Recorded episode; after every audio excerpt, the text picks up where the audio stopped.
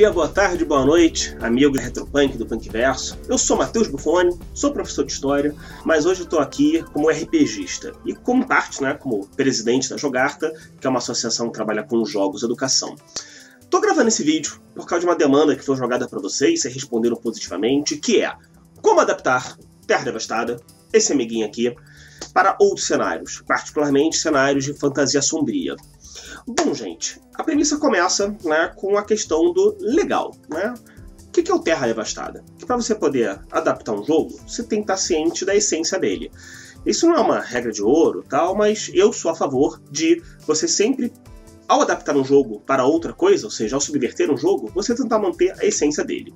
O Terra Devastada, ele é um joguinho brazuca, né, nosso amiguinho John Bogeia, que a premissa dele é um apocalipse zumbi. Né? O mundo acabou, os mortos estão entre nós, e agora é, você vai vivenciar dramas, desafios envolvendo tanto os mortos como os vivos. Aliás, particularmente os vivos.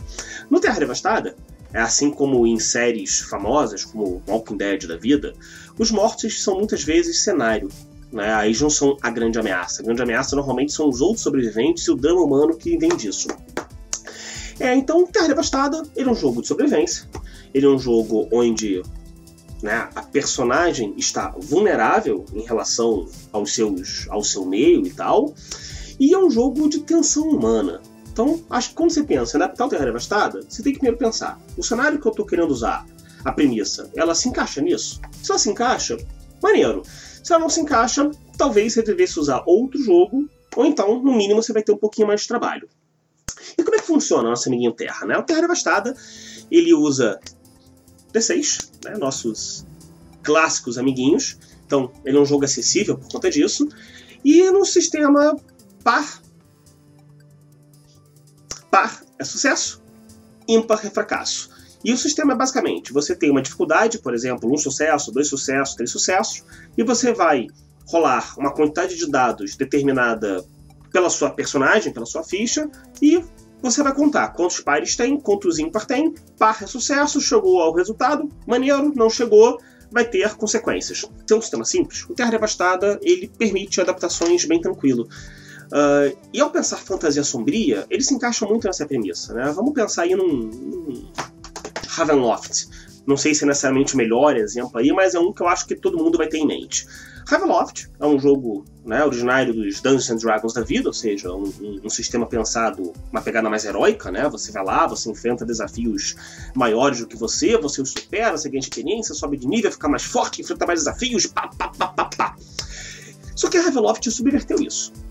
Mesmo personagens de nível alto, no cenário de Ravenloft, eles estão vulneráveis.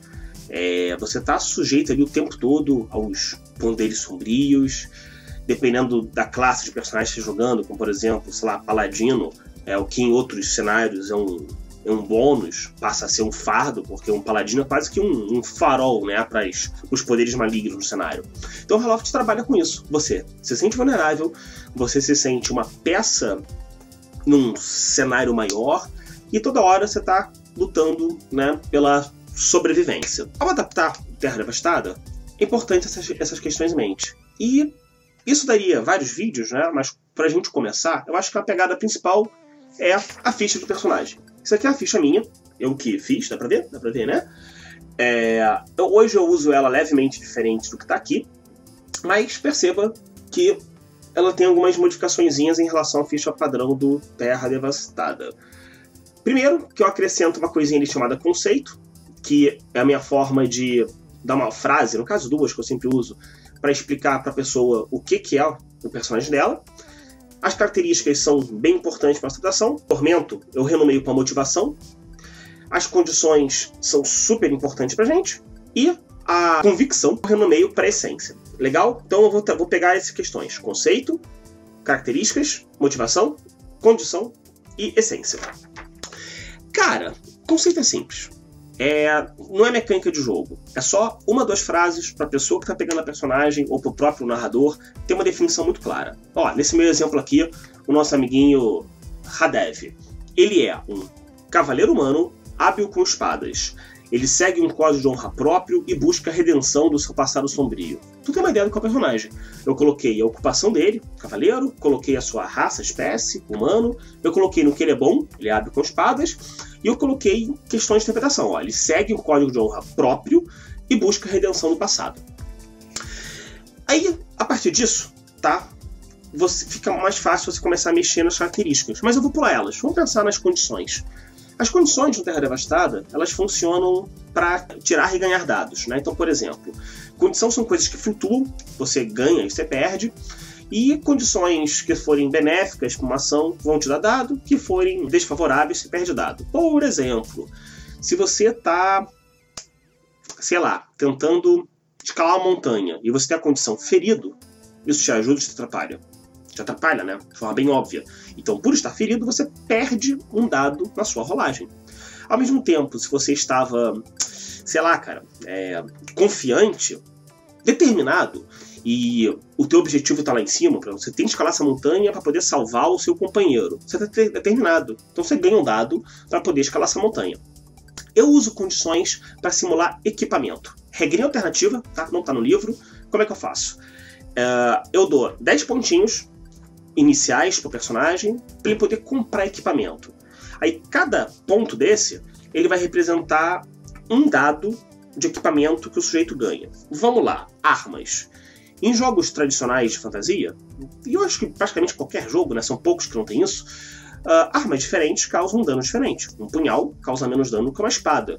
Né? Um, um fuzil de assalto causa mais dano do que uma pistola.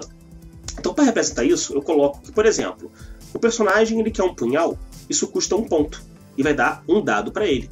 Sempre que ele usar um punhal para combater, ele vai ganhar um dado extra. Se ele quiser já uma espada larga, isso vai custar dois pontos e ele vai ganhar dois dados. Por que isso? Para simular essa questão de que uma espada maior, uma lâmina maior, causa mais dano. Puramente para ter essa diferenciação de equipamento. Que em fantasia isso é bem importante, né? Um elemento importante do, do cenário de fantasia é a galera buscar equipamentos melhores, a galera querer uma arma mágica. E aí minha sugestão é você trabalhar numa escala de 1 a 3, onde 1 são os equipamentos mais básicos, por exemplo, um punhal, um estilingue, não sei. É, ou coisa, armaduras mais simples, como uma armadura de couro. Dois dados, você já coloca uns equipamentos mais robustos. Por exemplo, uma armadura, dois dados, pode ser uma cota de malha. Ou seja, quando o sujeito já com a cota de malha e for se defender, ele tem dois dados extras, porque ele tá com a cota de malha. A cota de malha vai ajudar ele a evitar o dano. É, ele vai combater com uma espada larga, ele vai ter dois dados, com a espada larga é uma arma mais robusta. E os três dados, eu sugiro que você deixe para coisas excepcionais, tipo arma mágica, uma armadura de cama de dragão, uma armadura de placas completa. É, esses elementos aí que são mais robustos. Mas fica à vontade, nada te impede de aumentar essa escala para 4, para 5, para 6. Só cuidado para não desequilibrar muito o jogo. Uh, e eu também coloco que o dinheiro é dessa forma. Então, sempre que eu dou dinheiro, né, dou bens portáveis pra galera, eu, eu basicamente falo, pô, cara, bota aí uma, um símbolo de dinheiro, escapou a palavra aqui, e ele pode usar isso para poder comprar. Então ele vai comprar equipamento, ele tem quatro dinheiros, isso não quer dizer que ele tem quatro moedas, quer dizer que ele tem a capacidade de compra de quatro dados. Então ele vai comprar uma espada, custa dois, ele tem. E eu não uso isso para as coisas mundanas. Então, eu não vou cobrar dinheiro do cara para estalagem tal. Eu não faço isso nem nos jogos de fantasia tradicional. Mas acho que, particularmente, ao adaptar o Terra Devastada, acho que a granulidade do sistema não permite esse tipo de contabilidade pequena, sabe? Ficar contando muita flecha tal. Não sei. Você pode usar, mas eu não uso acho que causa mais dor de cabeça e quebra um pouco o sistema. Daí um outro ponto é a motivação. Né? No jogo padrão, isso chama tormento, que é aquele elemento, é, é o pior trauma que você sofreu e você ganha benefícios e desvantagens dependendo da situação. É, aqui na minha adaptação, eu renomeio para motivação para ser o objetivo do sujeito. Né? Por exemplo, nosso amiguinho Radev, qual é a motivação dele? Desejo limpar a minha honra e vingar-me de quem me traiu. Então, em qualquer momento que isso aparecer no jogo, ele vai ter lá benefícios ou desvantagens por conta disso. E também é uma forma de auxiliar para unir personagem, para né, manter ele na história e por aí vai. Perceba que é uma alteração cosmética.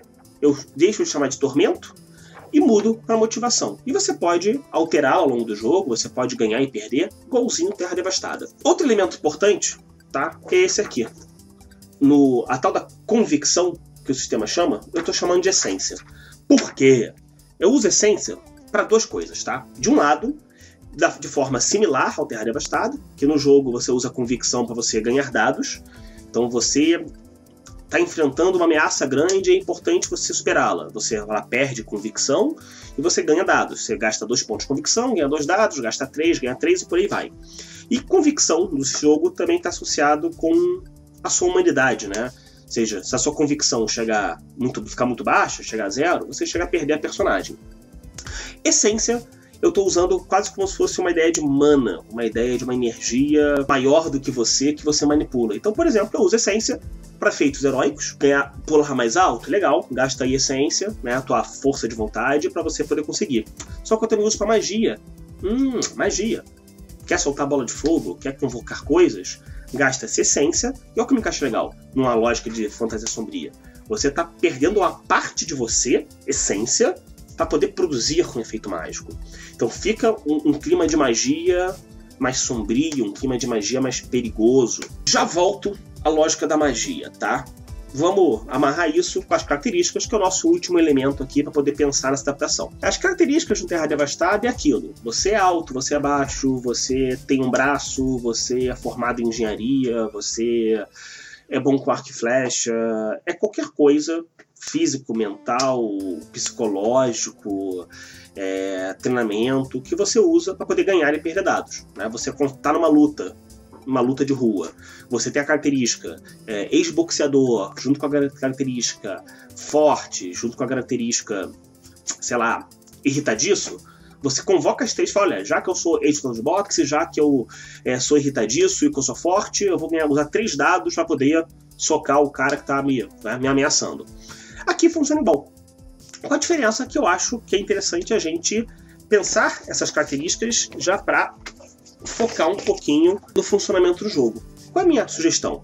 Primeiro, é você usar a questão da raça, da espécie ou da cultura, se você estiver jogando num cenário tipo Conan, que só tem humanos, como sendo uma das características. Aí sempre que isso faz diferença, vamos lá. Fantasia clássica, tá? É, eu sou elfo. Então você vai falar, já que eu sou um elfo, eu consigo enxergar melhor. Já que eu sou um elfo, eu não eu, eu sou melhor em deixar rastro. Já que eu sou um elfo, eu tenho um dom para música. Aí você vai pegar a definição de elfo que tem no seu cenário e sempre que algo bater com isso, você usa. Ou então cultura. Já que eu sou um. Pegar Forrottenhelm, já, já que eu sou um sujeito de comir, um comiriano, eu sou bo... eu sei cavalgar. Já que eu sou de Tai, eu tenho um certo conhecimento sobre magia. Então você usa ou a cultura ou a raça como uma das características. A outra sugestão é você sempre colocar a profissão, a classe, chame como você quiser. Então uma característica tua vai ser a tua raça, a sua cultura. É, dá para ter para essas duas coisas. Dependendo do cenário, você usa uma característica para ser a espécie e uma característica para ser a cultura. Num cenário, obviamente, que não seja de múltiplas raças e espécies, você usa a sua cultura. Só cuidado porque você tem 12, né? Fazer a ficha. Então, talvez separar raça e cultura te perca características. Aí a outra é a tua classe. Então você é o quê? Você é um guerreiro? Você é um furioso? Você é um conjurador? Você é um aventureiro? Né? Seja qual for o nome que você for usar, né? Um engenhoqueiro. Coloca ela também como uma das suas uma das suas características. Porque, pensa comigo, é, você botou a característica guerreiro você vai combater, você vai poder usar isso. Porque já que eu sou um guerreiro, eu vou ter um dado, um dado a mais para usar um arco, para usar um soco, para dar uma espada.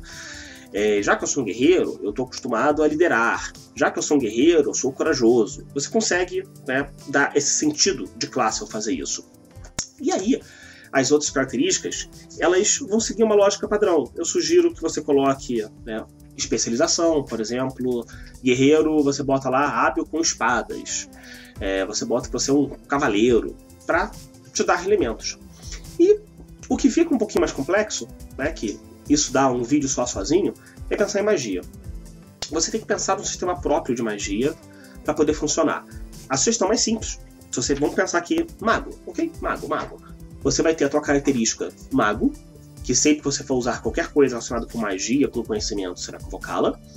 Aí eu sugiro que você tente separar as magias em domínios de alguma forma. Seja, sei lá, elementos tipo piromante, criomante, seja naquelas escolas meio de Dungeons Dragons, né? necromancia, é, abjuração, conjuração, ou seja, sei lá, qualquer escolha que você for usar, mas pensa em magia como verbos, como essência. Então ela tem a sua escola geral, ou os seus verbos, e a partir daí você quebra. Vamos pensar em verbo, tá? Você vai construir um sistema de magia que ele trabalhe com sei lá, é, verbos básicos: construir, destruir, é, modificar. Cara, vou ficar com esses três só pra gente não perder muito tempo, tá? Então, esses são os três, os três verbos básicos: ou você constrói, ou você modifica, ou você destrói. Então, você coloca, por exemplo, a tua especialização. O meu cara é focado em destruir. Então, tu bota lá: magia, destruir. Sempre que você for usar feitiços envolvendo destruição, ó, meu gato louco aí, você vai usar isso. Aí você também pode usar essas características para colocar elementos. Você é particularmente bom em usar fogo, então você coloca lá.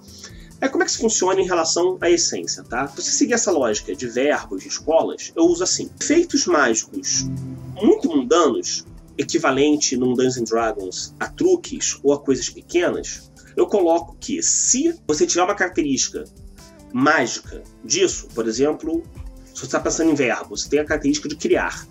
Então você vai fazer uma, uma, uma vela se acender, você não gasta essência. Se for algo que você não tem uma característica associada, você gasta um ponto de essência. É, para fazer efeitos que tem um efeito, um, né, uma questão mais. É, um impacto mais concreto, mas não assim não muito grande, um impacto menor, você gasta um ponto de essência. Por exemplo, uma magia de luz. Uma magia de luz, não só uma vela, uma luz. Né? Você vai criar uma luz que vai ficar lá meio que permanente com você tal. Pô, isso tem um impacto. Então, um ponto de essência. Aí você tem que criar, teu, criar o, teu, o teu efeito, cara. Eu coloco mais ou menos uma lógica de princípio de magia por hora. Então é um ponto por hora. Quer ficar ligado uma hora a sua luz? Um pontinho. Se você tiver a característica. Se você não tiver, aumenta em um. Um efeito moderado, né? Dois. Um efeito extraordinário, três. Nessa minha lógica aqui, uma bola de fogo seria três pontos mesmo que você tenha lá a questão do fogo. Nossa, Matheus, mas três pontos é muito. Sim, só que numa lógica de fantasia sombria, normalmente a magia ser uma parada perigosa. Eu sugiro esse um sistema de magia mais sutil. Então, cara, criar uma bola de fogo e pá, teus inimigos é um negócio extraordinário. Você pode modificar essa escala, mas eu coloco ela como 3. Ah, e dá ser acima de 3? Dá. Eu diria que o céu é o limite. Aí entra aquela lógica com a magia corrompe. Tu quer gastar teus 12 pontos de essência num feitiço, meu irmão, vai ser um feitiço que vai modificar a cidade inteira, vai ser um feitiço muito grande. Só que ao mesmo tempo tu vai perder personagem.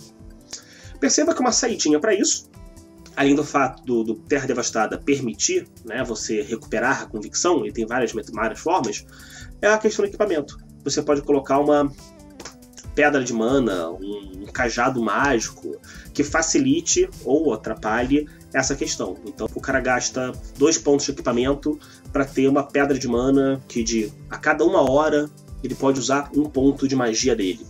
Então é uma forma dele também usar magia sem ficar perdendo. Galerinha, então, é, essa é a base, tá? A gente poderia falar muito mais coisa, porque fazer uma adaptação é algo, é algo, é algo grande, mas essa é a essência. Você tem que manter a premissa do cenário, ou seja, é, lembrar que o Terra Devastada é um jogo de sobrevivência, é um jogo de vulnerabilidade. E o segundo grande passo é você pensar na ficha. A minha sugestão, você usa as condições para simular equipamento, você usa, você troca tormento por motivação para ser aquele elemento de, de aventura. A convicção você renomeia para essência e usa como essa esse, essa, essa pool, essa, essa, essa piscina de humanidade e de poder mágico, e as características você foca. Você lembra de colocar característica para profissão, características para as armas, e assim você consegue mais ou menos né, ter um, uma, uma, uma base de como começar a usar o seu Terra Devastada para matar zumbis, monstros e coisas no mundo de fantasia.